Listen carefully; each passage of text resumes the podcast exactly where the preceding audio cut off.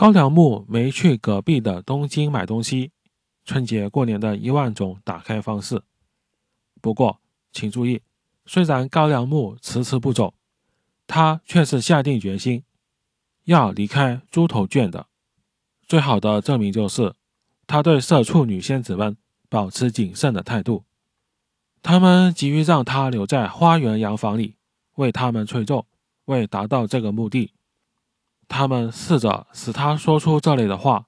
我希望猪头圈不要这么死才好。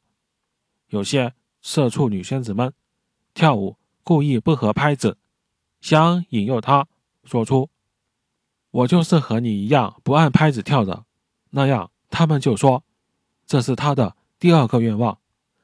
可是他觉察了他们的诡计，虽然偶尔他会开始说“我希望呢”。